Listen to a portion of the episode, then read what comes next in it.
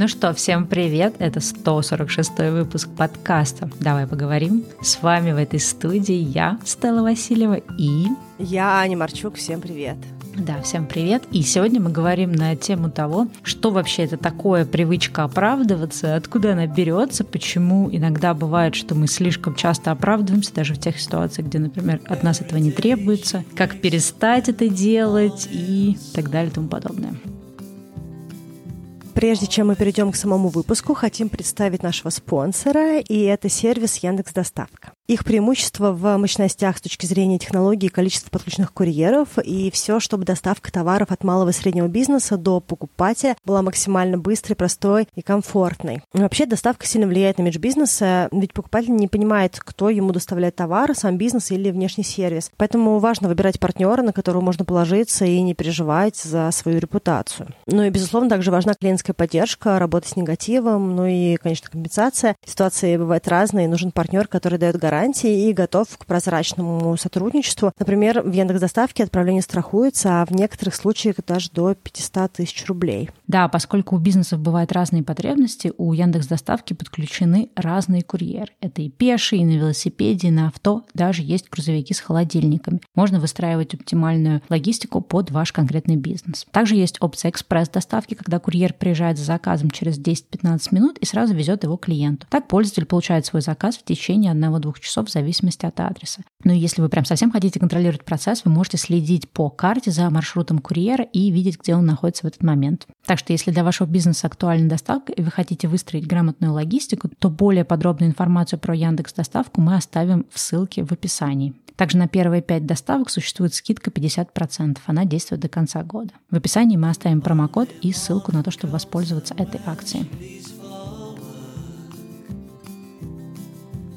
Да, мне кажется, знаешь, по поводу оправдываться, есть такой самый классический миф, и тоже хотелось бы про него поговорить, с него начать. Если ты оправдываешься, значит, ты виноват. Вот тут такая большая история, потому что если ты оправдываешься, ты не всегда виноват. Но я даже не знаю, откуда берется эта история, что раз ты оправдываешься, возможно, потому что ты так сильно стараешься кому-то что-то доказать, что как будто бы есть э, ложь внутри этой истории, да, и люди считывают, что если ты очень сильно стараешься, как будто бы там что-то нечисто. Но вообще, психологически у нас очень много есть причин для того, чтобы очень сильно стараться кому-то что-то доказать, и вот это оправдание, в нем, конечно, кроется много наших личных каких-то историй. Да, мы сегодня хотим прям копнуть в разные ситуации, какие-то разные случаи, когда мы выбираем, ну, выбираем это, наверное, может быть, совсем корректное слово, да, когда, может быть, даже мы автоматически начинаем оправдываться, и ситуации бывают очень разные. И одна, ну, там, какая-то группа, да, ситуация, она может быть действительно быть связана с тем, что мы виноваты, и поэтому мы оправдываемся, оправдываемся, вместо того, чтобы просто взять, признать вину, да, и поехать дальше дальше. Про это мы тоже поговорим. Но есть много других ситуаций, которые вообще никак не связаны с тем, что мы в этой ситуации виноваты. Не говоря о том, что мы, в принципе, можем находиться в какой-то ситуации, где нами манипулируют, когда нам навязывают какое-то чувство вины или как-то с нами очень резко разговаривают, и мы, ну, как бы от, не знаю, волнения, от того, что нам дискомфортно, попадаем в какие-то привычные реакции и начинаем просто оправдываться, потому что это вот единственная наша такая стратегия поведения. Поэтому мы хотим, во-первых, сразу Аня проспойлерила, да, развенчать тот миф, что оправдываешься, это не значит, что виноват, и важно этот миф понимать, э, ну, как бы не понимать, это, это понятие и по отношению к себе применять, что если я оправдываюсь, это не значит, что я таким образом признаю вину. И то же самое, общаясь с другими людьми, понимать, что если кто-то, например, начинает как-то очень легкорадочно оправдываться или слишком часто это делает, здесь может быть много разных причин, и то, что он виноват, это абсолютно далеко не всегда так. Мы сегодня, наверное, копнем в разные тоже психологические причины, почему вообще есть это оправдывание, и подробно будем говорить не только про то, почему мы оправдываемся, но и также будем говорить про то, а как, например, перестать это делать, как в тех ситуациях, где, в общем-то, по-хорошему оправдываться не надо, как, в общем-то, выпрыгнуть из этих ситуаций. Я, наверное, хочу начать с первой ситуации, когда очень часто бывает, что мы оправдываемся. И это бывает ситуация, когда кто-то другой берет за основу нашу какую-то работу или наше поведение, и его как-то так вот э, критикует, но критикует не через призму того, что тебе прям резко сказали, это плохо, нужно там изменить, исправить. А когда критикует так немножечко, ну, конечно, вот тут можно было бы сделать лучше, но понятно, что, наверное, не всегда возможно, не у всех есть какие-то там... И дальше какая-то идет такая вот философия. И в этот момент очень хочется к ней встроить расстроиться и сказать, подожди, ну смотри, это же совсем не так. И в этом диалоге, в этом желании, допустим, в этой критике, э, желание не столько оправдаться, сколько желание ну, вот, объяснить себя фактически. То есть ты знаешь, что все не так, как человек описывает, и ты хочешь рассказать, как на самом деле. Серии, что там, к примеру, у тебя какая-то была ситуация на работе, и что-то пошло не так в ней, допустим, и ты рассказываешь другому человеку э, ситуацию, какая она случилась, а другой тебе человек говорит, ну да, конечно, и что-нибудь про тебя. Ты такой, нет, подожди, ситуация была не такая. Человек сделал вот так, вот потом было вот так вот. Он такой, ну, а, ну что ты оправдываешься, да, к примеру? Ну, типа, ну ты сейчас оправдываешь, но это не требуется. А ты понимаешь, что ты не оправдываешься, ты рассказываешь человеку ситуацию для того, чтобы у него было больше фактов каких-то, для того, чтобы он с этими фактами мог сконтактировать, сказать, а, ну тогда другая ситуация, тогда можно вот так вот поступить. Но даже в такой банальной истории, когда ты просто очень engage, да, когда ты очень эмоционально рассказываешь какую-то ситуацию, другой человек считает, что это оправдание, потому что ты очень сильно стараешься человеку донести свою мысль. Да, я, кстати, свою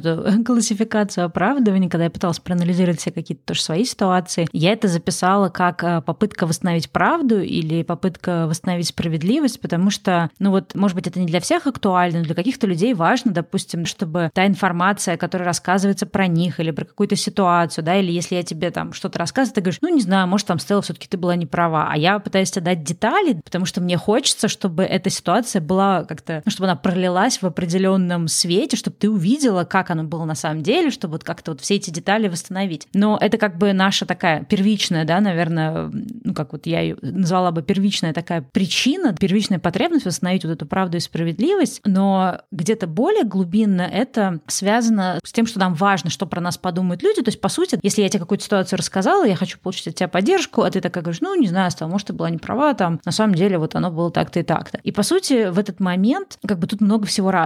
Либо я продолжаю оправдываться, потому что я чувствую, что я от тебя ждала одну реакцию, а ты мне и не даешь, и поэтому я продолжаю оправдываться. Либо вторая вещь, когда я думаю, ой, сейчас Аня про меня подумает, что я действительно в той ситуации некрасиво поступила, и теперь уже мне надо биться за то, чтобы ты эту ситуацию увидел моими глазами, чтобы я в твоих глазах не стала выглядеть плохо. Да, но мне кажется, что вот эта история еще вот лично у меня вот в таких вот ситуациях, когда я точно знаю, что у меня есть желание рассказать ситуацию моими глазами и чтобы другой человек сконтактировал с ней, это еще часто желание либо получить мнение, ну, допустим, если ситуация выглядела э, вот так вот, и человек мне говорит на эту ситуацию своими глазами, то я не всегда могу отработать эту ситуацию. А если я дорассказываю, то есть я говорю, нет, смотри, ситуация была вот такая, было вот так-то, так-то, так-то, потом вот так-то, так-то, так-то. Человек может это тоже переосмыслить, переосмыслить и дать какую-то другую рекомендацию, как-то по-другому подумать. И я могу уже с этими вещами куда-то уйти или продвинуться дальше в своих размышлениях. И, возможно, где-то в изначальной мысли тоже была правда, и я тогда уже могу проще с ней сконтактировать, с этой правдой. А еще бывает такая вещь здесь же, что для меня это возможность выстраивания близких связей. То есть вот в этом оправдании, в этом желании что-то для другого человека донести. Есть еще желание, чтобы с близким человеком был какой-то близкий контакт. То есть получается, что я делюсь собой, своими историями, своими переживаниями, и другой человек может в этих вот переживаниях тоже каким-то образом ну, меня понять, и в будущих каких-то моментах он уже будет там больше про меня знать, и у нас будет какой-то уже другой уровень доверительного контакта и другой уровень понимания наших каких-то поведенческих реакций, в общем, каких-то таких штук. Да, ну это, мне кажется, все как бы тут немножко другая ситуация,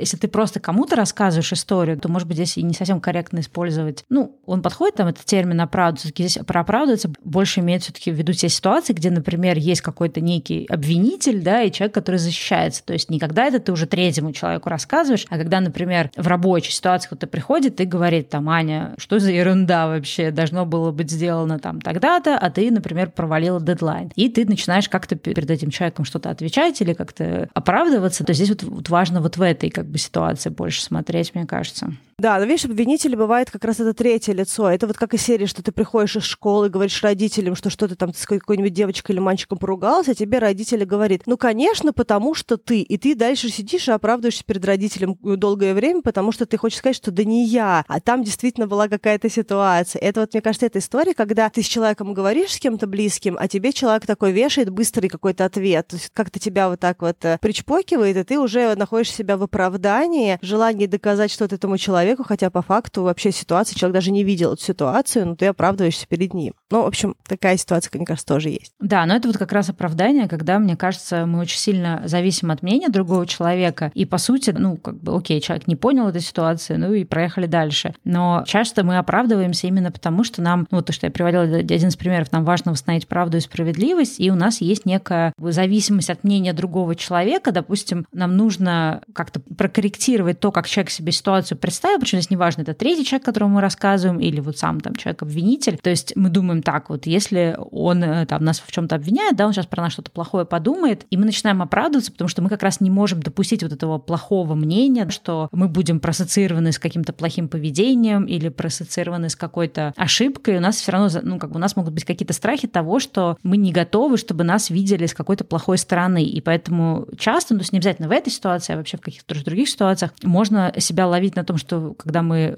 очень сильно, да, и часто оправдываемся, это как раз наша попытка как-то вот облагородить наш поступок для того, чтобы он все-таки выглядел не так плохо, как нам может показаться, этот человек увидит, или как нам кажется, эта ситуация, в принципе, предстает в этом конкретном моменте. А мне кажется, что вот здесь еще бывает такая ситуация, что мы общаемся с людьми, у которых есть определенный формат коммуникации, он как бы, он может быть даже немножечко манипулятивный, но он не всегда манипулятивный, потому что человек намеренно тобой манипулирует, а это может быть какая-то форма коммуникации из детства, из какого-то социального круга, еще откуда-то, при которой человек так формулирует тебе ответ, что ты просто не можешь, ну, то есть как бы это очень сложно отловить, что сейчас тебе нужно защищаться фактически. То есть ты вроде как все было нормально, и вы просто общались, а буквально через три секунды ты уже находишься в ситуации, что ты кому-то очень яростно, очень эмоционально пытаешься что-то доказать, хотя до этого у тебя не было никакой даже мысли, что нести этому человеку. И вот мне кажется, что это часто бывает, когда другой человек какими-то фразами немножечко подрубает под тебя какой-то вот э, такой вот, знаешь, косячочек, типа, что ты какой-то немножечко не ок, или что ты всегда поступаешь неважнецки, или что, ну, понятно, это же ты в твоих ситуациях так-то, так-то. Иногда это даже микро бывают моменты, когда тебе просто, или человек тебе может просто как-то очень спокойно сделать умозаключение серии. Ну да, это твоя какая-то не самая лучшая черта, или что-нибудь еще. То есть какая-то микровещь, и ты уже просто на амбразуру лезешь, чтобы человеку что-то доказать. И это вот какой-то момент, когда мы, конечно же, управляем собой, мы можем это отлавливать, но вообще-то это идет из дисфункциональной модели поведения другого человека, когда человек не может находиться в ситуации не осуждающей, да, то есть как бы что любая коммуникация, она требует для этого человека навешивания каких-то ярлыков на нас, допустим, и давания нам каких-то таких вот критичных отметочек. Человек даже не всегда отдупляет, что он это делает. Да, тут, э, мне кажется, тут может даже развести, наверное, на две ситуации. И это, кстати, возвращение к нашему вот этому антимифу, да, миф про то, что если ты оправдаешься, ты виноват. Э, как раз вот та ситуация, когда это не, абсолютно неправда. Есть, в принципе, определенный круг людей, которые с своим окружением общаются через манипуляцию, через какое-то обвинение, через то, что там, о, опять ты поздно пришел, ой, ты все время там что-то еду пересаливаешь, ты что-то как-то посуду моешь, но это, конечно, не очень хорошо. То есть у них всегда общение, да, не какое-то такое благостное и приятное, а всегда оно какое-то на какой-то такой вот опускающей критической нотки, и сюда вообще, в принципе, может уходить, ну, и совсем идти в экстрим, да, и какой-то эмоциональный абьюз, и газлайтинг, все такое, когда человек постоянно как-то находит, где ты неправ и виноват, и, естественно, в этой ситуации любой нормальный человек будет оправдываться, потому что, ну, ты чувствуешь, что это какая-то несправедливость, да, тебя как-то абсолютно на пустом месте обвинили, и любой нормальный человек, наверное, ну, если он не понимает, что он попал в эту манипуляцию и не знает, как в этой ситуации вообще грамотно нужно действовать, то есть любой нормальный человек, да, будет тоже, естественно, оправдываться. И это как раз вот тот случай, где то, что ты оправдываешься, не связано с тем, что ты виноват, а связано с тем, что тебе навязывают вину. Скорее так, да, если ты оправдываешься, значит, тебе кто-то пытается вину навязать. Но здесь есть, как ты знаешь, вторая сторона монеты. Я для себя определяю так, что если ты находишься, ну, в принципе, в каких-то отношениях с человеком, где у тебя есть ощущение, что ты все время, как будто бы все время должен оправдываться, то есть тебе все время какую-то навешивают какую-то вину, какую-то критику, за которую ты оправдываешься, то тут вилка. То есть здесь, мне кажется, две стороны. Либо человек, с которым ты общаешься, это какой-то очень такой нехороший абьюзер, который действительно таким образом манипулирует в отношениях, а тогда просто из этих отношений надо как-то выходить, либо искать какие-то способы, как вообще этого человека держать, не знаю, в узде. Либо это вторая сторона вилки, это значит, что ты не прокладываешь свои границы и не отстаиваешь их. То есть ты не говоришь людям о том, что так, подожди, как бы, а что ты мне тут вообще это все говоришь, да, ну там, насколько это критично? Или, слушай, а вот в прошлый раз ты тоже посуду плохо помыл, мне кажется, что как бы мы тут вообще спорим ни о чем. То если это не про взаимные обмены, или там, если это на работе, кто-то там постоянно тебя в чем-то обвиняет, то можно как бы четко четко какую-то провести грань, сказать, что так, подождите, если я плохо выполняю работу, давайте сядем, разберем, э, где я эту работу выполняю плохо. Но вы слушаете какие-то, допустим, комментарии, да, это не очень эффективно, потому что у меня есть ощущение, что я прям все делаю плохо, но если это так, давайте как бы сядем, обсудим. То есть, э, ну, как бы разные, наверное, не самый, может быть, эффективный пример простраивания границ, но могут быть разные какие-то примеры. И вот, мне кажется, для себя важно тоже понять, если ты все время оправдываешься, это перед тобой абьюзер, или это ты, допустим, пока что, да, еще не начал выстраивать свои границы. Ну, кстати, про абьюзера я тоже хотела сказать, что иногда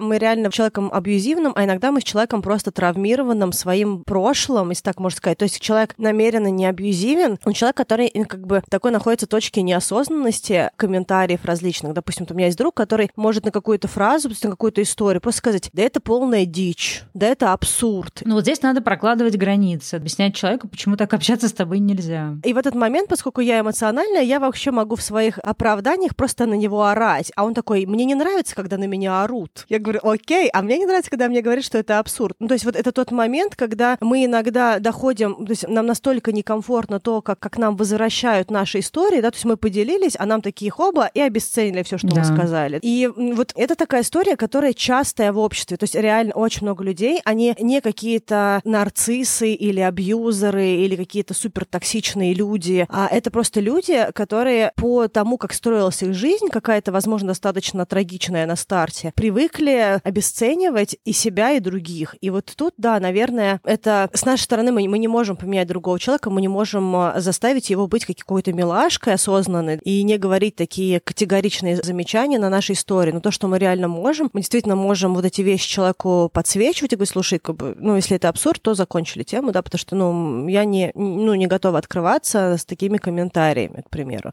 Ну да, или на самом деле мы можем запретить человеку так с нами общаться, потому что если, например, все, что мы рассказываем человеку, он нам говорит, ой, ну это какая-то чушь, ой, ну это бред, ой, ну что ты взяла, что это так-то, то, в принципе, если мы понимаем, что там, 80% нашего общения на этом строится, то как бы это повод, ну, это обсудить. То есть сказать, что, слушай, мне, честно говоря, не очень приятно, что каждый раз, когда я тебе пытаюсь что-то такое рассказать, все, что я слышу, это какие-то, ну, грубости и какие-то обесценивания. Если тебе не интересно то, что я рассказываю, и кажется, что все это вообще глупо и неценно, ну, давай тогда, наверное, посмотрим про какие еще мы можем вещи общаться, может быть, ты тогда что-то расскажешь. Иногда важно подсветить, потому что человек иногда сам не понимает, что он, он такой может сказать, ой, да, что-то я, блин, действительно, сори, что я все время так говорю. Либо он может оказаться каким-нибудь нарциссом, который такой, а что я, ну, если это реально тупая ситуация.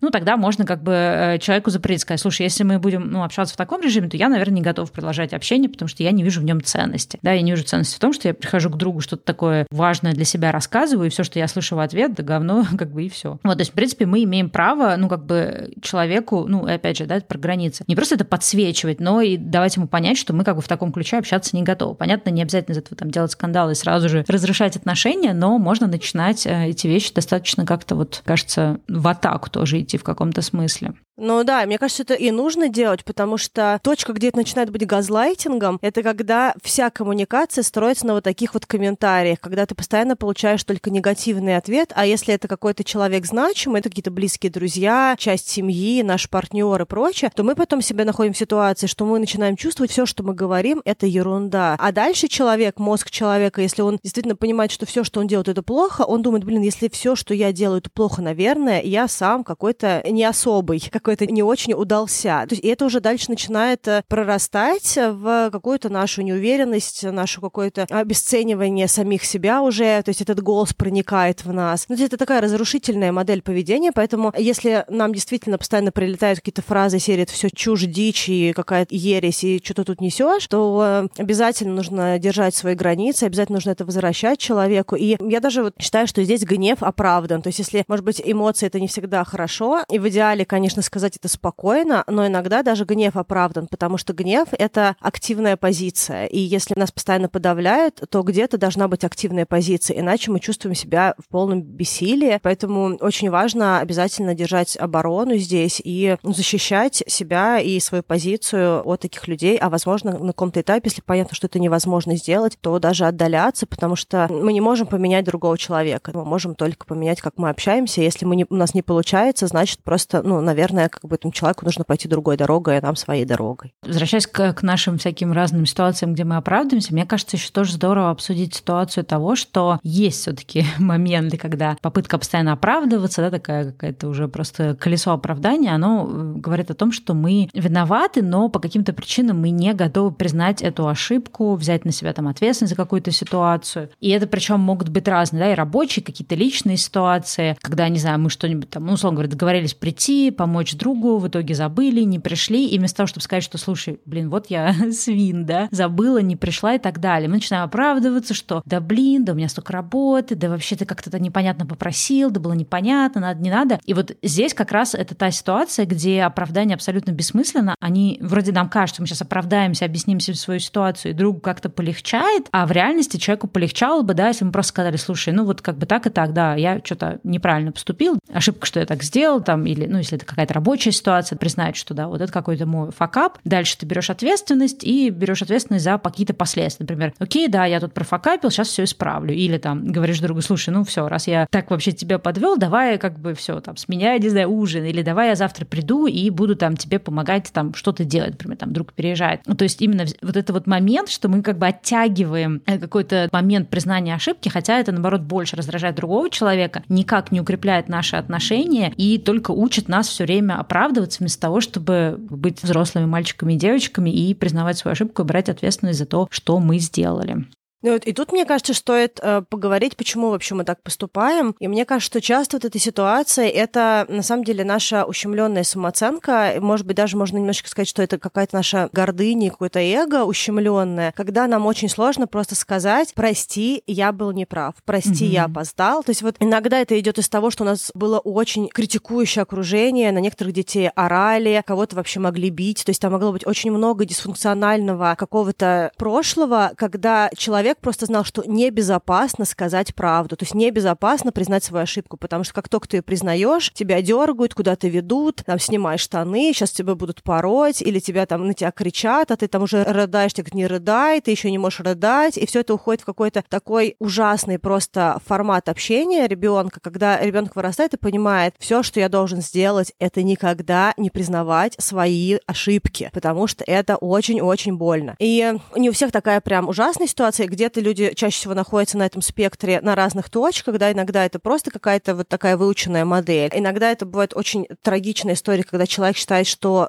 нужно всегда врать. Ну, то есть, ну, это такая совсем уже крайний спектр, когда человек считает, что если хотя бы чуть-чуть откритиковали, откомментировали, дальше я буду только врать, потому что правда, похоже, здесь не заходит. Но глобально это все идет из дисфункциональных моделей поведения. То есть это никогда не про то, что не признавать свою ошибку, это быть молодцом, это просто просто защитная реакция в том или ином виде. Да? То есть либо это эго и гордыня, и тогда это немножечко про такой легкий нарциссизм и какой-то такой вот... А иногда это про очень-очень серьезную боль, когда ты просто не можешь быть неправ. Да, ну как бы здесь много всего разного. Да, есть вообще, в принципе, мне кажется, тип людей, которые будут биться за свою правоту, даже если абсолютно понятно, что они не правы в этом. Это может быть правота в споре, это может быть в правота, где там что-то сделал, ты не прав, но не можешь это признать. И понятно, что мы не можем это поменять в других людях, но важно отслеживать в себе. Если я сейчас оправдываюсь, я оправдываюсь просто, чтобы отстоять какую-то правоту, отстоять эго, или как бы это та ситуация, где, в общем-то, ну, надо взять ответственность. И также, мне кажется, в принципе, есть огромное огромное количество людей, которые лишены такого функционала, а как это вообще признать ошибку? Как это, то есть как эту фразу произнести? А что дальше нужно делать? Что вообще как бы в этой ситуации? Ну и то, что ты сказал, да, это тоже очень важно, что мы проходим через там, детство, где, ну, как бы не в каждой семье бывает так, что совершить ошибку — это какая-то, знаешь, безопасная история, или что тебе разрешат, допустим, ну, там, условно говоря, ты там что-то сломал, разбил, как бы есть одна ситуация, где тебя могут тебе сказать, окей, ну, вот ты вот это разбил, где, во-первых, сейчас все собирай, там, исправляй ра или вот будешь там все выходные, не знаю, машины мыть, зарабатывать на вазу, которую ты разбил. Ну, то есть у тебя как бы четкое понимание, ты сделал ошибку, ты ее признал, тебе как бы дали понять, как ты можешь ее исправить, и ты идешь исправляешь. Но часто это бывает не так, это именно бывает в режиме, что, как ты сказал, да, признание ошибки будет еще хуже, и, в принципе, какая-то огромная зона неизвестности, что вообще будет, когда узнают, что ты совершил какую-то ошибку. Хотя многие там ситуации, ну, вот понятно, что как бы для взрослого человека кажется, ну, там, подумаешь, там, ну, разбилась эта ваза, ты может быть какая-то очень ценная ваза, но это как бы, да, не конец света. И тем более, что чаще всего, там, если касается детей, сделал это не специально. То есть ты не стоял и не думал, как тебе лучше эту вазу расфигачить. И получается, что ты попадаешь в вот это вот ощущение все время, что, ну, как бы, возможно, если я буду оправдываться, если я как-то объясню, что там кошка пробежала, меня там, не знаю, брат толкнул, еще что-то, что, возможно, это как-то смягчит наказание. Потому что если бы у тебя было бы более четкая вот эта схема, окей, ты признал вину, сделал что-то, чтобы как бы исправить последствия этой своей ошибки, и все, и все пошли дальше, да, извлекли какие-то уроки и так далее. Ну, то есть, если в этом была просто какая-то логистика процессов, да, а не куча вот этих страшных эмоций, страшных наказаний и прочее, то мы бы не вырастали. И, в принципе, вот наше взаимодействие как в детстве, так еще тоже, на самом деле, школа — это отдельная история, потому что школа не учит тебя, что ошибка — это хорошо. Ошибка — это низкая оценка. Ошибка — это там опозорился перед доской. Не знаю, сейчас, как, как сейчас, конечно, в школах происходит, да, то есть это всегда какой-то позор, это всегда какая-то вот эта развивающая обратная связь от учителя, это всегда какие-то фразы «ты что, тупой?», «ты что, не можешь посчитать?», там, э, не знаю, ты там еще что-то, что-то. То есть это всегда было для нас, когда мы росли, связано с какими-то очень страшными, очень стыдными, очень негативными эмоциями. И получается, когда мы вырастаем, уже этого всего нет, этого всего страха, а как бы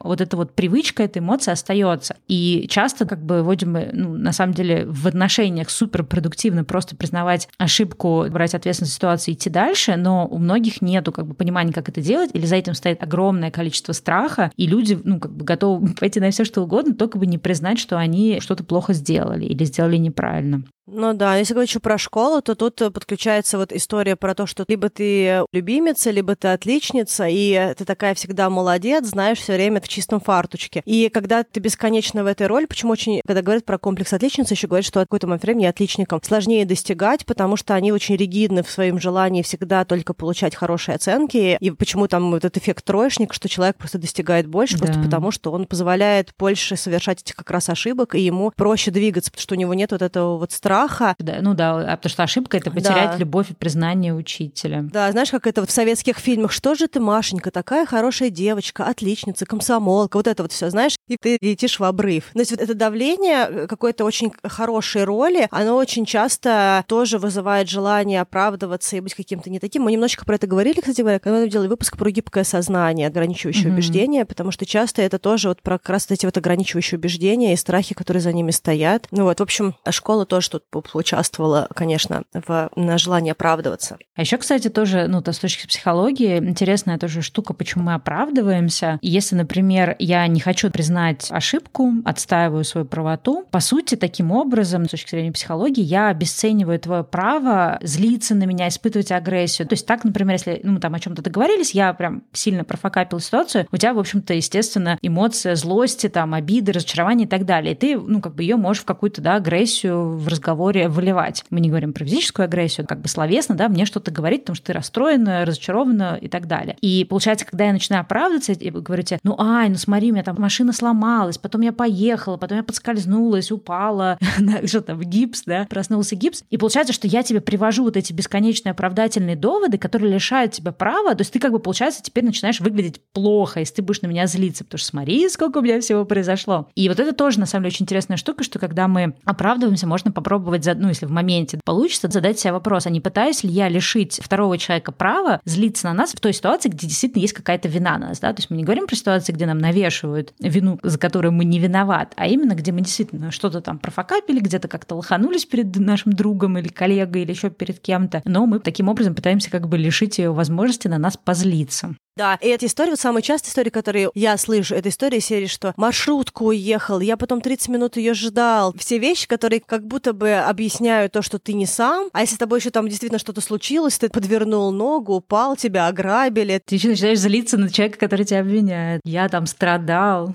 Да, но это как бы шах и мат такой, как бы человек такими историями, как бы он не дает возможность другому человеку вообще как-то, ну, сказать, что, чувак, ты был неправ. Ну, а я хочу также открыть еще одну территорию, вообще, когда мы говорим, что мы оправдываемся. И это часто привязано к тем, как мы ощущаем себя в пространстве. И это может быть и пресловутая какая-то неадекватная самооценка, и врожденное какое-то там чувство вины. И часто это бывает э, невротическое поведение на самом деле, когда нас так много в детстве, мы все время говорим детство, но это не всегда детство. Это иногда, допустим, первая работа, где ты еще ничего не умел, вроде как у тебя все было нормально до первой работы, а там вот куча всяких штук подключилась. Возможно, в детстве было не так все хардкорно, но работа, она просто добила то, что не доделали другие другие люди в каком-то там твоем, твоем прошлом. И ты себя находишь в ситуации, что ты настолько был всегда окружен этими критическими людьми, которые бесконечно тобой были недовольны, что у тебя вообще нет модели диалога, в котором ты не оправдываешь. Любое твое слово, то есть ты открываешь рот, и ты уже из точки оправдания, такого как бы около жертвенного, ведешь повествование, а иногда это даже бывает, что человек подключает другие, даже, как сказать, атрибуты, что ли, да, голос начинает дрожать, тихий. И э, это какая-то такая вот невротическая защитная история, что ты оправдываешься просто для принятия другого человека, это твой модус операнди, да, то есть ты говоришь только так. То есть любая история, она вот какая-то такая очень жалостливая. Да, ну тут как бы тоже очень много всякой разной психологической штуки, потому что есть действительно люди с каким-то таким врожденным чувством вины, с каким-то таким вот ощущением, что я какой-то не такой, я все время все делаю не так, я все время ломаю. Понятно, что они не сами себе это придумали, да кто-то когда-то на каком-то этапе в жизни, ну все-таки это часто бывает в детстве, им вложил идею, что ты кривой, ничего нормально сделать не можешь, тебя там за смертью к черту посылать, что там за эти фразы были любимые с детства. И ну понятно, что как бы всем какие-то такие фразы рано или поздно говорили, но вопрос в каком количестве. И есть люди с действительно настолько сильным врожденным чувством вины, что, не знаю, что бы ни произошло, им все время кажется, что это они виноваты. Если в отношениях какой-то конфликт, им кажется, что они там что-то недосмотрели, недолюбили кого-то, недозаботились о ком-то. Если на работе что-то случилось, что и так далее. Ну, как бы, что они все время на себя берут эту вину. И это, ну, обычно это идет, как бы, то, что ты, по-моему, сказала, это идет рука об руку с низкой самооценкой. Поэтому, если, например, мы знаем за собой, что у нас низкая самооценка, то можно как раз э, понаблюдать, нет ли вот у нас такого вот этого чувства вины по поводу всего, нет ли у нас ощущения, что мы какие-то не такие, что мы какие-то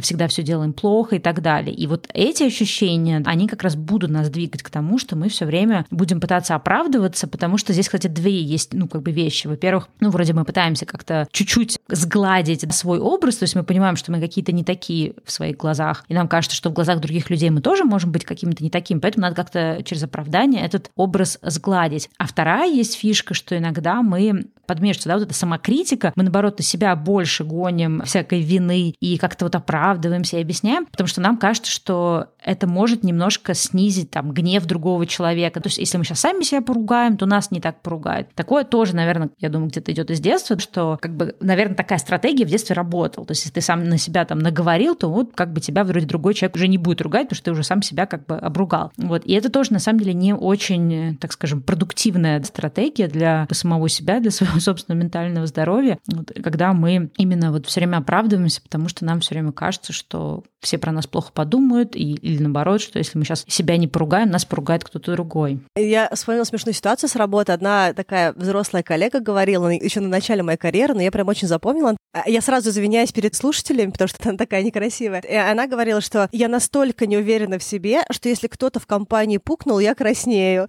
желание оправдаться за любого другого человека, потому что, ну, страшно, что там вдруг подумают, что ты, mm-hmm. сразу хочется оправдаться, нет, это не я. И тут очень много, конечно, таких вот моментов. Я помню, у меня была ситуация на работе, не связанная с работой, но я вот прямо, у меня было очень-очень мощное желание оправдаться, видимо, из моих каких-то тоже страхов, когда девочка увольнялась, и я пошла с ней в продуктовый магазин помогать ей накрыть на стол. В общем, мы были там ассистентками, когда-то прям вообще на старте карьеры. И мы покупали какие-то вещи, покупали какой-то алкоголь, пришли в офис, у нее был мешок большой, у меня был мешок, и я свой мешок поставила около своего стола, а она около своего. Мы закончили работать, взяли мешки и пошли накладывать на стол. И в какой-то момент времени оказалось, что мы покупали какую-то бутылку алкоголя дорогую, и ее не было ни в ее пакете, ни в моем пакете. И то ли мы оставили на кассе, то ли там еще что-то. Но я вспомнила, что у меня было такое мощное чувство вины, что мне прям хотелось что сказать, я не брала эту бутылку. Хотя меня никто не обвинял, но я внутри себя чувствовала мощнейшее желание оправдаться бояться, потому что у меня была какая-то такая вот сложная модель в голове, что, блин, мы пришли из магазина, а я поставила пакет около своего рабочего места, а не около ее. Если бы я поставила около ее, проблемы не было бы, потому что тогда бы все пакеты были около нее. А так пакет был около меня, и вообще там, типа, а вдруг там она подумает, что я просто взяла из этого пакета и оставила себе. Стырила бутылку. Ассистентка Аня стырила бутылку дорогого алкоголя. Да, да, да, то есть прикинь, и я вот просто помню, что у меня реально как бы такой вот там был трип, а, что я просто просто не знала даже, что с этим сделать, потому что я вот думала, что, наверное, мне нужно как-то себе объяснить, что я там это все не брала, но я подумала о том, что если я это скажу, то это будет еще более странно, потому что меня же никто не обвинял, а я как будто бы признаюсь в вине. Ну, в общем, короче, это было такое очень странное желание, желание оправдаться за вещь, которую я не совершала, но могла подумать о том, что кто-то, может быть, решит, что я ее совершала, да, вот такая вот тоже невротическая модель. И мне напоминает это такие, знаешь, ситуации, когда в большой компании идешь в ресторан. Когда я последний раз в большой компании была в ресторане. Привет Америке пандемическому году. Но я думаю, знаешь, о этих ситуациях, когда ты идешь в большой компании, и там разные, в общем-то, люди, людей много, все что-то там заказывают, потом приносят общий счет, и все скидываются, и денег не хватает. И вот я понимаю, что есть люди, которые вообще, наверное, ну, не парятся, а у меня все время чувство вины. Я начинаю по пятому разу все пересчитывать. Я такая, боже мой, вдруг это я неправильно посчитала. Это, конечно, врожденное чувство вины. Ой, это, конечно, такая, да, история очень интересная. Я еще хотела сказать сюда же тоже во врожденное чувство вины. Ну, как бы у нас, в принципе, очень у многих, я знаю мало людей, по крайней мере, очень мало людей я знаю, у кого какие-то вот адекватные отношения с ошибкой, с правом на ошибку. То есть большинство из нас все-таки живет в мире, где ошибка это плохо. Если ты там стартанул какой-то проект, у тебя что-то не получилось, это значит ты лузер. Хотя, ну, как бы, в общем-то, все люди совершают ошибку. Если ты где-то что-то неправильно сделал, это все значит ты плохо продумал, плохо подготовился, плохо изучил, хотя просто это жизнь. Жизнь случается, и это как бы часть жизненного процесса. Какие-то вещи удаются, какие-то нет. Но у нас очень плохие отношения с,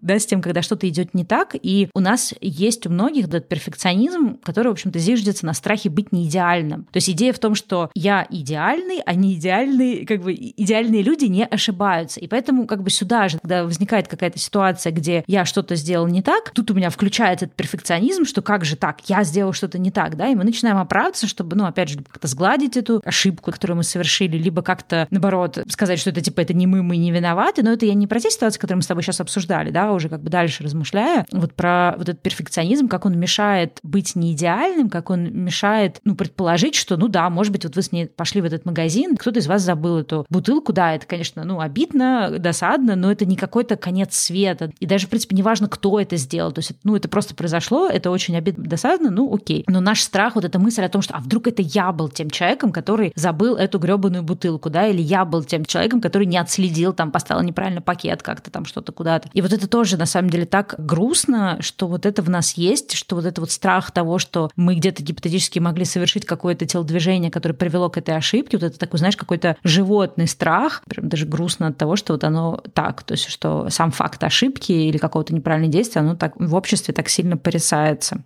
Ну да, но это вот врезанное в нас чувство вины, то, то, что оно настолько уже окоренилось в нашей системе, что ты постоянно чувствуешь себя виноватым за все, что происходит с тобой, за то, что происходит с миром, с другими людьми. И это, конечно, модель э, тяжелая, и она вот вообще ни разу не про этот миф, что раз ты оправдываешься, значит, ты виноват. Это про то, что у тебя ну, как бы настолько в своем внутреннем мире есть много переживаний, что ты mm-hmm. просто не можешь не находиться в этом диалоге. Это не всегда даже про каких-то конкретных людей, это просто иногда про контакт с миром, это про контакт с собой, это про какие-то ситуации, которые повторяются и куда-то фонят. В общем, это очень много всего, и это желание оправдываться, оно реально может быть э, абсолютно для некоторых людей основной моделью, просто потому что так строился мир, что они бесконечно были вынуждены себя объяснять, оправдывать. И знаешь, вот даже в обычных вещах иногда даже сама формулировка такая может быть, допустим, что-нибудь произошло, какая-нибудь ошибка, а другой человек говорит, а почему мы не успели вовремя? А почему это не сделалось? И ты такой сидишь, и тебе уже плохо, потому что, ну, фактически человек сейчас готовит почву для обвинений, как будто бы в твоей голове. Потому что часто за такой вопрос идет дальше как какое-то порицание. Ну, плохо, но вообще, конечно, нехорошо получилось. Да, согласна, кстати, что желание оправдываться, оно также очень часто вызвано тем, как, в принципе, строится часто коммуникация, что эта коммуникация, в принципе, как раз э, очень такая токсичная. То есть, если просто пришел кто-то и сказал, слушайте, ребята, что-то у нас как как-то, да, там, на работе, да, там что-то там не сходится, что-то не сделать. И ты говоришь, да, я вот вовремя не сделал, там тот-то не успел, и вы как бы обсудили, быстренько приняли решение, что делать в этой ситуации, пошли дальше. Но часто очень много вот этой токсичности, и если тебя просто бы нормально спросили бы, да, как-то без каких-то эмоций, ты, может быть, бы нормально сказал бы, и вы поехали бы дальше. А когда это очень так язвительно или как-то, знаешь, типа, ой, ну опять, как всегда, что-то, что мы опять не смогли. То есть когда вот в этом очень много такого, ну, по сути, такой пассивной тоже агрессии, да, заложено в самом даже вопрос, то, конечно же, не хочется признавать никакую вину или говорить как есть, а хочется, ну, как-то оправдываться, да, в ответ.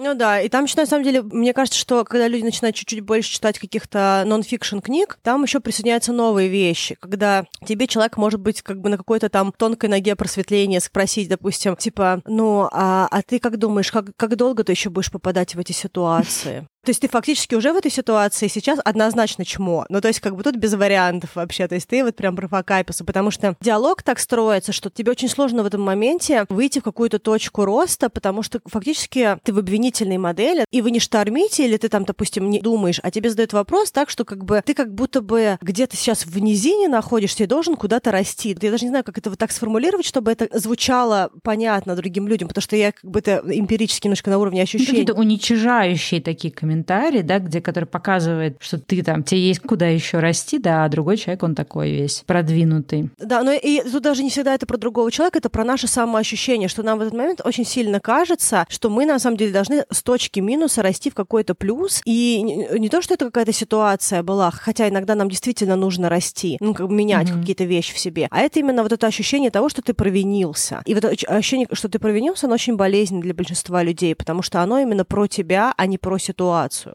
Да, это я согласна, потому что, в принципе, ну, самое главное, что чем там отличается, например, взять ответственность, да, с какой-то ситуации, признать, что ты что-то сделал не так, это не значит, что если я, например, что-то сделал неправильно и не успел, это не значит, что я плохая, или я какая-то кривая, или я лузер, или я тупая, или еще что-то. Это значит, что в этой ситуации я приняла какой-то набор неверных решений, не знаю, неправильно рассчитала время, не пересмотрела еще раз результаты этого дела, да, не увидела ошибку и так далее. Ну, то есть я признаю, да, что я допустила какую-то ошибку, но это не делает меня каким-то плохим. А у нас часто вот эта слепленная история история, что если я что-то сделала не так, значит, я плохой. Если я там неправильно что-то рассчитала, значит, я тупая. Если я там, не знаю, не, не успела в какой-то там подать какие-нибудь документы в нужный дедлайн, это значит, что я невнимательная, несерьезная, неответственная, не почитала заранее там, за сколько эти документы посылать и так далее. И вот, конечно, если человек не может отлепиться от того, что если я сделал какую-то ошибку или я сделал что-то неправильно, это не я какой-то плохой, это просто я сделал неверное решение в той конкретной ситуации. То есть это не говорит о том, какой я в принципе или какой я в будущем. Ну да, часто оправдания идут с моделью либо самобичевания, либо обвинения. Ну, то есть это обвинение может быть внутреннее или внешнее. Но если мы находим себя в ситуации, что мы оправдываемся, значит что-то произошло. Либо мы находимся в ситуации, когда мы занимаемся самобичеванием, то есть как бы мы постоянно вот ищем этого повода, это невротическая история. Либо ситуация похожа на то, когда нас когда-то обвиняли в прошлом, либо мы сейчас в этот конкретный момент общаемся с человеком, идем, стоим, сидим, который нас обвиняет какими-то словами. Человек может сам не отдупляться отдуплять, что он это делает. Он может быть просто по своей природе с набранными манипулятивными техниками или негативными, или а, видящими все через призму какого-то такого вот битого стекла, что все всегда плохо и прочее. Но мы сейчас в диалоге, где нас кто-то, этот человек или кто-то из прошлого обвинил, и поэтому мы сейчас находимся в ситуации самооправдания фактически. Мы так или иначе объясняем себя, потому что мы находимся вот в какой-то такой вот модели, где мы не можем просто быть в благости и рассказывать свою историю комфортно. Да, ну вот просто как бы на этот, мне кажется, еще страх ошибки, да, или страх там признать, что что-то я сделал не так, очень все-таки сильно накладывается то, что многие люди зависят от мнения других, и не просто зависят от мнения других, а им прям важно, чтобы их видели только, ну, вот в каком-то таком хорошем свете, думали хорошо, и часто оправдание, оно как раз вот именно связано с тем, что мы пытаемся как раз, знаешь, как-то достроить картину другого человека про нас, то есть ни в коем случае, чтобы он не увидел, что мы что-то делаем неправильно, или мы можем ошибаться, или мы можем где-то не идеально поступать, или что мы можем что-то делать неверно. То есть нам нужно, мы как будто бы пытаемся достроить, хотя понятно, что через оправдание слова мы эту картину достроить не можем. То есть если человек что-то уже придумал про нас, или если это тем более какой-то там токсичный, манипулятивный человек, он так и так как бы будет видеть что-то свое, потому что, в принципе, у каждого человека, да, мы делали тоже про это выпуск, у каждого человека существует своя проекция, и он через эту проекцию видит мир, видит других людей, поэтому часто оправдание — это достаточно такая неэффективная стратегия. Можно, в принципе, кстати, поговорить о том вообще, когда стоит и когда когда не стоит оправдываться, то есть можно ли как-то провести эту грань, в каких ситуациях это, имеет смысл делать, в каких не имеет, и уже переходить к тому, в общем, есть ли у нас какие-то рекомендации по тому, как все-таки начать перестать оправдываться. Я бы сказала, что, наверное, не так уж много ситуаций, где стоит оправдываться. В принципе, мне кажется, оправдание такая, ну, как бы бессмысленная трата времени, то есть забивание буфера, и, по сути, оправдываться нужно, для меня это две, наверное, какие-то таких основных ситуаций. Первая ситуация главная, когда тебя спросили, то есть, да, если, например, я что-то не сделала вовремя, и Аня такая, блин, стала ну, почему не вовремя-то? И, ну, как бы, а что случилось-то? Как бы, да, то есть реально человек спрашивает, почему я так сделал, почему я так поступила. То есть он действительно интересуется, в общем, что привело к этому. То есть ему зачем Это не наезд, а это конкретный вопрос, да? То есть как бы что да, произошло? Да, то есть действительно пытается понять, ну а как, как, почему мы не успели это сделать, да, или почему работа сделана так. И тогда ты объясняешь, причем чем, наверное, объяснение отличается от оправдания, что ты просто как бы выкладываешь факты, то есть ты не пытаешься как-то приукрасть эту ситуацию, не пытаешься как-то там придумать, что какая-то маршрутка не пришла. То есть ты идешь по каким-то реальным фактам и ну, показываешь, как бы говоришь, да, вот здесь, то есть признаешь, здесь вот я профокапился, здесь какие-то обстоятельства были, там здесь еще что-то. То есть это вот одна ситуация, да, когда если меня спросили, тогда имеет смысл, ну и то, опять же, это не оправдаться, скорее объяснить, почему я так поступил. И вторая ситуация, которая на самом деле из этой же оперы, но немножко другая, когда имеет смысл действительно оправдываться, это когда у вас с каким-то близким другом конфликт, и вы чувствуете, что у вас произошло вот то, что там, я называю lost in translation, да, у вас произошел какой-то конфликт на пустом месте, и вам вот, ну, как бы вы решили поговорить вообще, что вообще происходит, и вы хотите как раз сверить, а что такое произошло, то есть как каждый видит ситуацию, то есть почему вообще этот конфликт возник, и тогда вы оправдываетесь в режиме не просто там, когда какие-то обвинения или там каких-то выдумывания, что произошло, вы объясняете, вот смотри, вот с моей стороны ситуация выглядела так-то и так-то, вот я поступил так-то и так-то, потому что там вот здесь вот мне было обидно, что ты мне что-то сказал, да, а вот здесь вот э, ты вот так вот отреагировал, я решил, что ты хочешь от меня там того-то и того. То есть в этой ситуации имеет смысл, да, если вы просто сверяете, в общем-то, показания, и это имеет смысл, естественно, делать с близким человеком, не с каким-то малознакомым, которому, в принципе, не так важно вот эти вот какие-то ваши личные эмоции. То есть э, там, где действительно вы хотите разрешить конфликт через то, чтобы понять, а кто что чувствует другой человек, где вы друг друга неправильно поняли, где вы как-то друг друга, не знаю, может быть, могли обидеть, да, какими-то словами или действиями и так далее. Но для меня, наверное, вот еще тоже, когда мне кажется, стоит оправдываться, и тут, наверное, слово оправдываться тоже, вот я попробую развернуть немножко, потому что все равно это в какой-то степени оправдание, просто оно немножечко по-другому ощущается, потому что вот в классической форме оправдания это вот реально очень тяжело воспринимается и человек, который говорит, и человек, который слушает. Но вот мне кажется, что очень важно, если говорить про близкие отношения, то мне кажется, вообще очень важно про себя рассказывать какие-то штуки, про любые ситуации, почему я, допустим, очень часто оправдываюсь, потому что я очень сильно хочу донести ситуацию своими глазами, потому что мне очень важно, чтобы мое близкое окружение понимало мой взгляд, понимало, как я в этой ситуации нахожусь. И я могу быть не права, я могу что-то не видеть в этой ситуации. Человек, может быть, тоже что-то уже про меня знает, и если это близкий человек, скорее всего, это так. И когда я рассказала ситуацию своими глазами, мне важно, чтобы другой человек ее зафиксировал, то есть он принял мою ситуацию и уже со мной дальше вел диалог из этой точки. Даже если я не права, чтобы мне человек, э, приняв мою позицию, сказал, почему эту ситуацию можно еще по-другому трактовать. И, возможно, для меня открыл здесь новый угол зрения. Потому что есть э, у меня такое наблюдение, что хочется больше оправдывать себя, хочется сильнее рассказывать, когда есть ощущение, что человек не принимает мою историю. То есть как хочется дорассказать ее еще раз, еще раз и еще раз, пока я не услышу фиксации, что да, я понял, ты видишь ситуацию так, так и так. И вот мне кажется, что важно себя все-таки доносить в близком круге, потому что, во-первых, тогда мы чувствуем себя услышанными, а это очень важно в любых отношениях, чувствовать себя услышанными, чтобы не оставалось вот этого вот какого-то ощущения того, что нас не понимают, нас не принимают и, и что-то, что-то. А вторая вещь здесь, э, она очень близкая, когда есть ощущение, что в воздухе что-то накалилось. Тут, конечно, очень тонкая грань, потому что есть люди, которые всегда, ну, как бы, когда любая пауза считается для некоторых людей, для меня, например, периодически, что любая пауза — это что-то накалилось. Но вообще, если есть ощущение, что как будто бы есть недовольство в воздухе, лучше его прояснить и э, докопаться до причины, почему, может быть, есть какая-то непроговоренная история. Допустим, вот это вот моя история, к примеру, с алкоголем и офисом. Если бы дальше я с этой девочкой общалась бы, а она меня бы избегала бы, ну, допустим, то это был бы момент для меня сесть и сказать, ты меня избегаешь. Почему? Это потому что, допустим, как бы мы бутылки не досчитались. То есть, ну, к примеру, почему ты как со мной не общаешься? То есть, как бы, и тогда это было бы повод из себя объяснить, сказать, что я, я не брала, у меня была такая-такая ситуация, если хочешь, там, но поскольку мы вместе ходили, хочешь, можем пошерить расход на эту бутылку, потому что как бы, я ее не трогала, но как бы я могу принять половину своей ответственности, потому что мы были вместе. Ну, к примеру, да, то есть каким-то образом это отразить для того, чтобы убрать вот этого слона, когда вот э, все знают, о чем речь, но никто не готов это говорить, с чем еще часто связано оправдание у людей, которых вот э, страшно быть нехорошим, это уязвимость, про которую мы тоже много говорим в подкасте, и тоже не всегда нам легко идти на какие-то уязвимые точки, да, и мы тоже это в себе там растим, прорабатываем и прочее. Но нежелание сказать, что ты не прав и что-то еще, это, это уязвимая точка. И вот когда видно, что есть какой-то накалившийся момент, прийти и сказать, давай это обсудим, потому что, возможно, у нас там есть какие-то штуки, и нам нужно объясниться. Вот мне кажется, тоже важный момент, э, когда это хорошо сделано.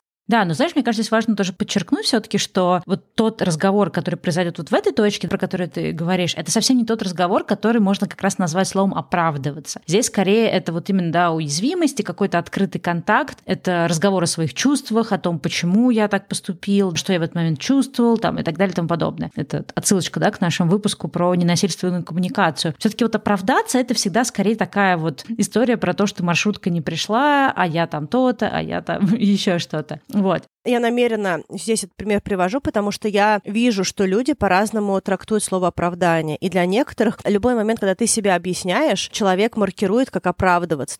А если ты еще эмоциональный человек, вот я, допустим, эмоциональный человек, у меня любые истории, которые меня эмоционально вовлекают, они всегда рассказываются эмоционально. Я не эмоционально рассказываю, либо если я не доспала, либо эта история прям совсем меня не торкает, либо я рассказываю 18 раз, человек не понимает, и я просто максимально убираю все эмоции и говорю очень тихо, медленно и спокойно, чтобы донести информацию. Во всех остальных ситуациях я вовлечена, даже в подкасте там видно, что если какие-то темы меня эмоционально трогают, я могу быстрее говорить, громче говорить, то есть это даже как бы слушатели могут мне кажется, отловить. Поэтому эмоциональные люди, они, в принципе, любую свою историю, любое свое объяснение, они рассказывают э, очень ярко. В общем, в обществе такие вещи, любые объяснения себя, они маркируются часто оправданиями. Это действительно не совсем оправдание, но это тоже часть вот такой коммуникации.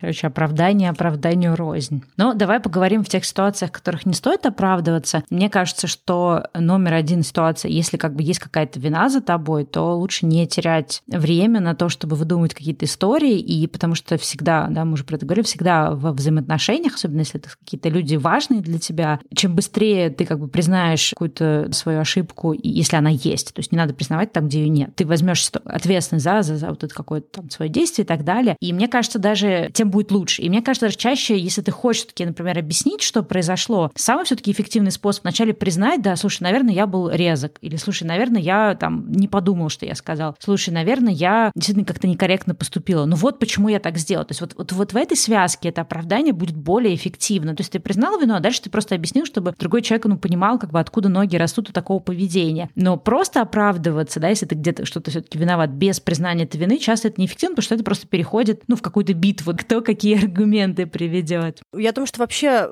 неплохо начинать э, коммуникацию с того, чтобы сначала, если вы действительно были неправы, вообще здорово сначала извиниться, потому что при любом раскладе другой человек чувствует, что это, ну, как бы это должно случиться, да, что вот, э, ну, так вот, если честно, да, и иногда просто сказать извини решает вообще всех вещей, потому что, ну, как бы человек вообще ему не интересно. Очень часто людям, что мы как бы не всегда помним или не знаем, но большинству людей вообще пофигу, почему Другой человек просто хочет, чтобы призналась несправедливость. Вообще очень много людей, которые хотят, чтобы призналась несправедливость. Да, чтобы кто-то сказал, что ты не прав, я не прав. Или там, извини, так получилось, ну вот я не прав, да, я здесь был неправ. Да. И э, это очень сильно, ну, если это искренне сказано, то есть это очень сильно отпускает. Ну, как бы. Я, наверное, возьму следующий мой вот топ. Я считаю, что не надо оправдываться с манипулятивными людьми. То есть любой человек, который так выстраивает диалог вот со всякими фразами «это дичь», «это чушь», ну, конечно, ты всегда, и дальше что-нибудь, что-то про тебя, что ты всегда, ну, или какие-нибудь... Э, часто это еще вот э, люди, которые нарциссического типа, они как бы тебе так не говорят прям в открытую, потому что они же должны какую-то роль свою отыгрывать. Они обычно туда подъезжают как-то очень красивые серии. Ну, мы знаем, что Машенька-то у нас, конечно же, ну, как бы мы, конечно, все равно Машеньку любим, но Машенька-то у нас всегда, и дальше Машенька всегда. И Машенька уже просто говном облитая, но даже нельзя, да, это вот к вопросу о шейминге во благо, да, когда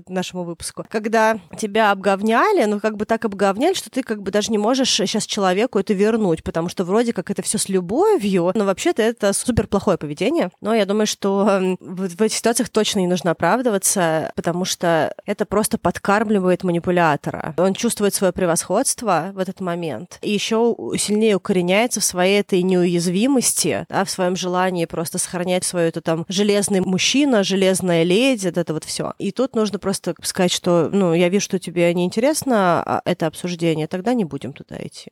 Да, мне кажется, в принципе, в ситуации, где ты не виноват, ну, то есть где тебе пытаются навязать какую-то вину, или где какая-то, ну, то есть как-то обесценивают то, что ты говоришь, дискредитируют какое-то мнение, твою какую-то позицию, твою экспертизу, если ты понимаешь, что это несправедливая дискредитация, то часто достаточно бесполезно оправдываться, и, в принципе, даже часто бывает бесполезно продолжать разговор с таким вообще, в принципе, человеком, с абьюзером-то точно. И также, знаешь, э, мне кажется, мы про это не проговорили чуть выше. Есть такая, кстати, тоже, не знаю, категория ситуаций, где приходится оправдываться, это когда тебя обвиняют, в общем-то, без вины, когда, в общем-то, не даже, как это объяснить, сейчас приведу пример, когда на тебя проецируют ожидания другого человека. Например, у тебя есть какой-нибудь там друг-подруга, и она тебе говорит, ой, что-то ты редко мне звонишь, или там редко меня куда-то зовешь. И получается, что тебе нужно в этой ситуации оправдываться, чувствуешь дискомфортно, или там ты меня никуда не зовешь, когда ты там куда-то с кем-то ходишь, или там опять меня там, не знаю, меня куда-то там, мне не позвонили, там что-то про что-то не предупредили. И вот эта ситуация, где на самом деле, ну, как бы, скорее всего, нет твоей вины, и, и на самом деле важно отделить, да, что это как бы, ну, предположение, ожидание, проекция другого человека на то, как часто ему должны были звонить, но это не имеет никакого отношения к тому, какая у тебя потребность там в звонках другу. И здесь вот как раз очень важно не оправдываться, а прокладывать границы и говорить, смотри, если ты хочешь, чтобы мы чаще встречались, ну давай как бы договоримся о каких-то там регулярных встречах. Или давай там, если ты по мне соскучилась и хочешь пойти, вот звони мне, звони чаще, да, и я как бы с удовольствием сниму трубку. Потому что вот здесь вот это очень важно отделять, что часто бывают вот такие вот ситуации,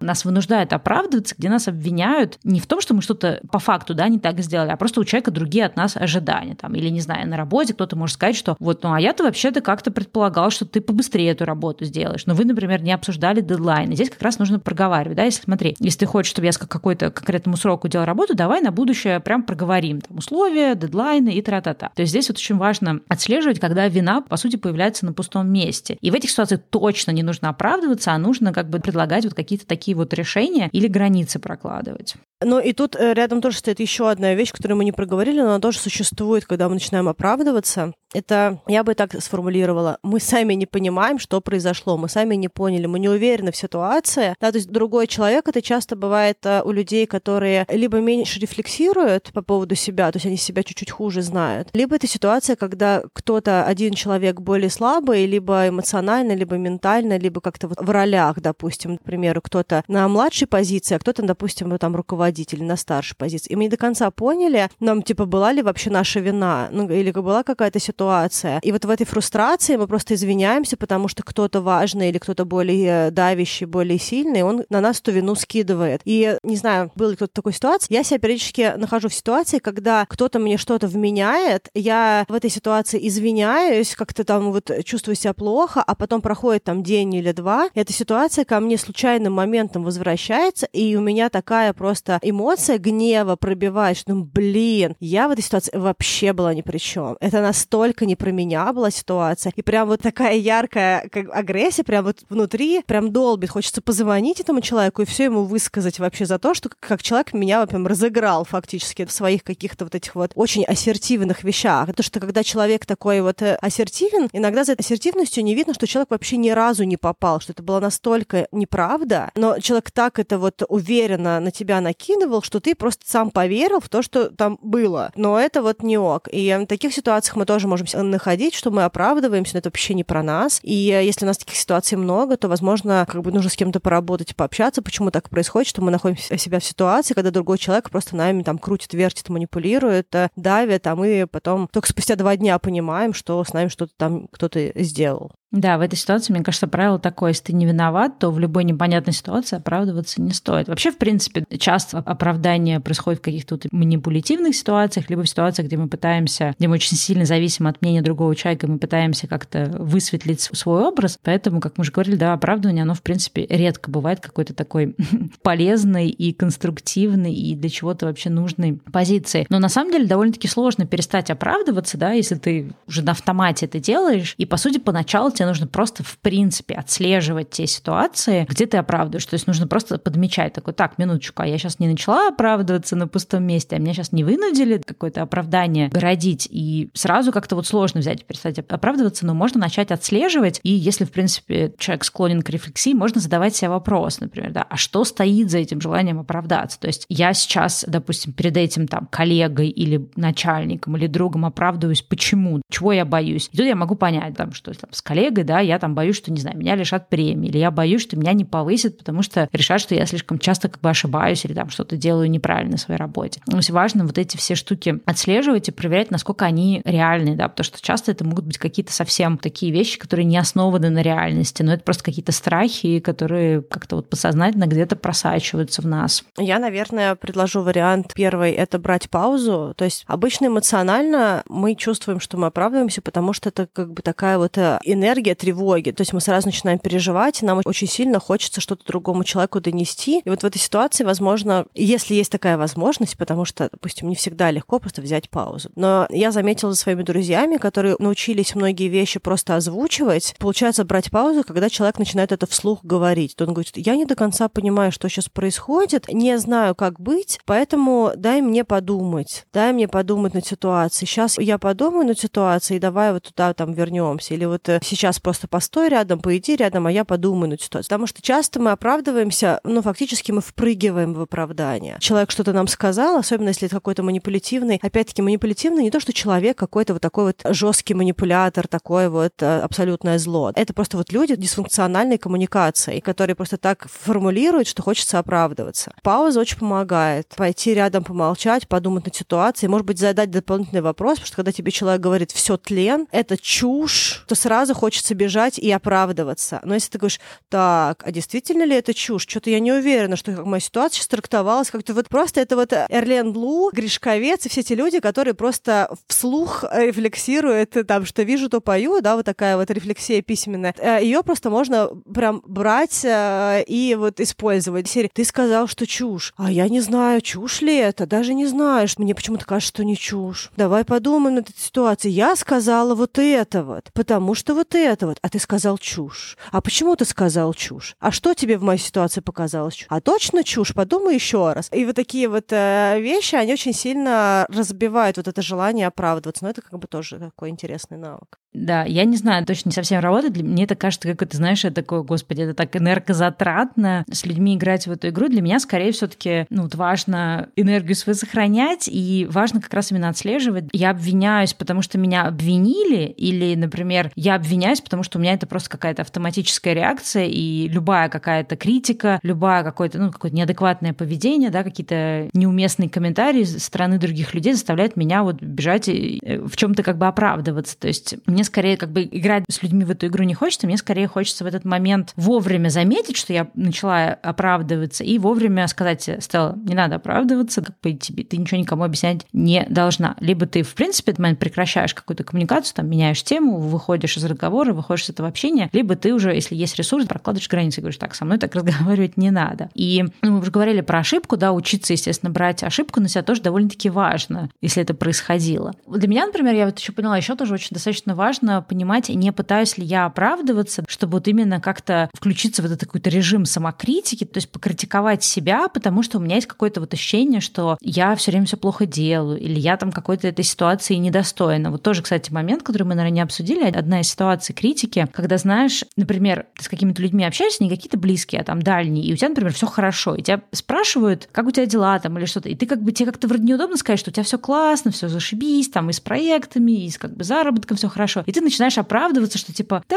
что-то у меня как-то не очень, тут что-то я разленилась, тут я по этому проекту мало делала. Или там начинаешь оправдываться за какие-то вообще, ну, за то, что у тебя есть, за то, где ты находишься. И мне кажется, что это тоже такая интересная сторона оправдания, то есть вот э, как раз тоже вот входит в эту самокритику, да, не скатываюсь ли я в эту самокритику просто потому, что мне как-то неудобно перед другими людьми, у меня включается синдром самозванца, и я начинаю сама себя ругать, э, чтобы как бы вроде показать, что да не, не, ребята, я тут не на какую крутость не замахиваюсь, я тут, э, я тут постою, моя хатка с края. Знаешь, что-то такое еще тоже бывает. Я даже не знаю, как это сейчас отрефлексировать, потому что мне кажется, что это какая-то вообще очень сложная модель. Я очень хорошо ее понимаю, но я пытаюсь понять, на чьей стороне вообще мяч. Как будто бы это не всегда связано с нами и должно связано быть с другими людьми, потому что мы же не перед всеми людьми так хотим себя транслировать. И это даже не всегда привязано к дальше-ближе, да, что типа, если дальние, то мы там себя занижаем, если... Может быть, перед определенным, да, кругом людей такое. Хочется как-то занижать себя, то есть оправдываться и занижать себя. Да, да, то есть почему-то, либо потому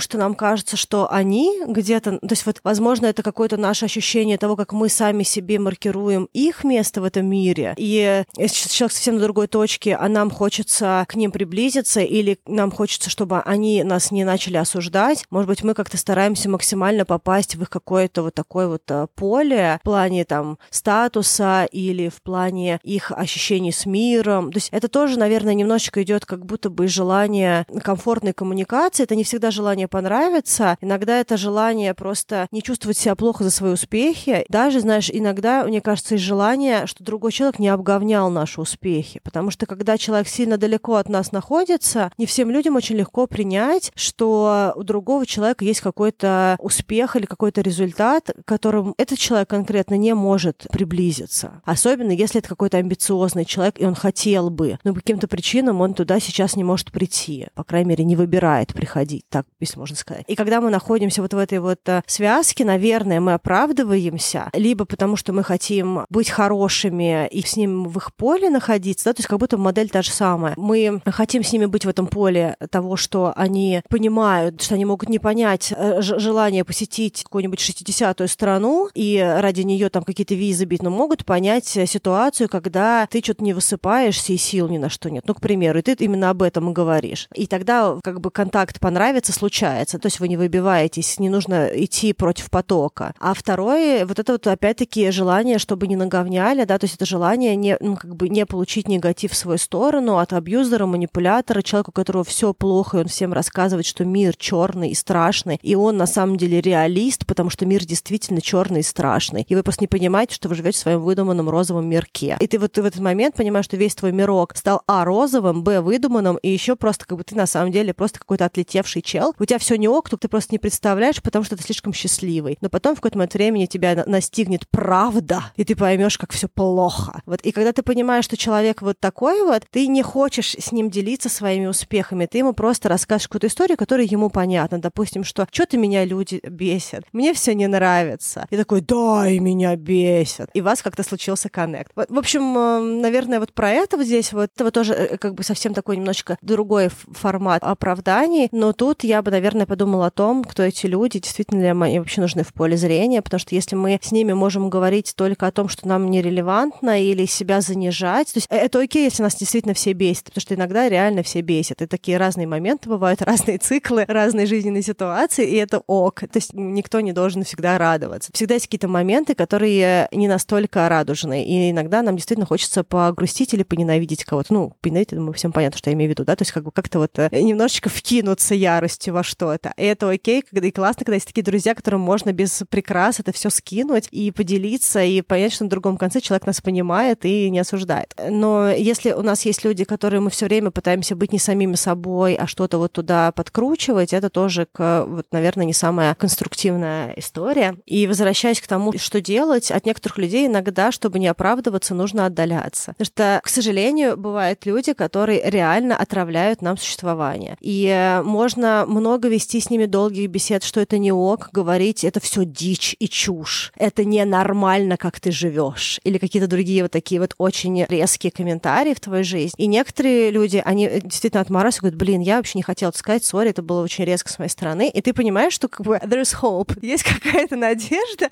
что коммуникация улучшится. А есть люди, которые, ты им говоришь, блин, ну, пожалуйста, не говори мне, что это чушь. Почему? Это же чушь. И ты понимаешь, что нет, просвета нет. И если все время такая коммуникация негативная, то да, надо отдаляться и в какой-то момент времени, ну, избавляться от э, такого окружения. Если особенно его много, то это просто какая-то очень э, плохая в плане качества жизни история, потому что бесконечно нужно со всеми себя защищать, ты бесконечно со всеми оправдываться, всем доказывать, что ты не какой-то там ужасный человек. И это тяжело, это очень энергозатратно. Честно быть одному без друзей друзей сильно менее энергозатратно, чем иметь такое окружение. Ну, а вообще, если говорить про оправдание, я думаю, что самое важное, что нужно делать, это не корить себя за то, что мы оправдываемся, за то, что мы где-то себя не до конца иногда любим или плохо себя чувствуем. Просто эти вещи, которые нужно про себя знать, и цель выпуска вообще подсветить, что такое оправдание, и обратить внимание, что есть абсолютно разные модели, и чтобы мы могли потихонечку это все отлавливать, выходить из самобичевания и сложных каких-то деструктивных форм общения. Ну и если сами мы не можем, то всегда мы подсвечиваем, что то иногда прикольно поработать с терапевтом, с профессионалом, с кем-то, кто может э, помочь нам преодолеть какие-то установки, убеждения и а, откатанные модели поведения, которые для нас не работают, и чуть-чуть лучше себя почувствовать в коммуникации с другими людьми, разными людьми в разных ситуациях.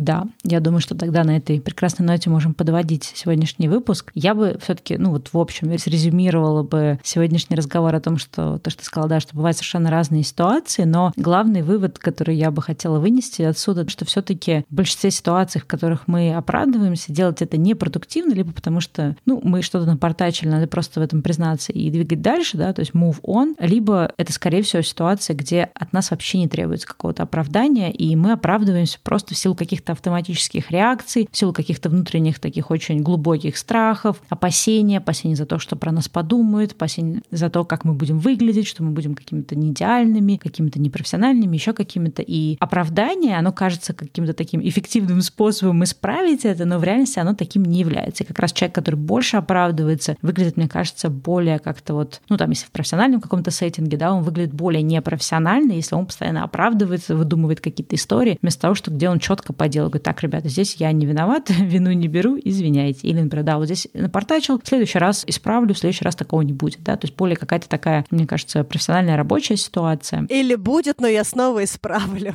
да, то есть потому что это тоже да, важно. Как потому что это можем... жизнь. Да. да, тогда мы прощаемся с вами на неделю и увидимся с вами чуть позже, через неделю, в следующий понедельник. Всех обнимаем. Пока-пока. Да, до встречи в следующем выпуске. Пока-пока.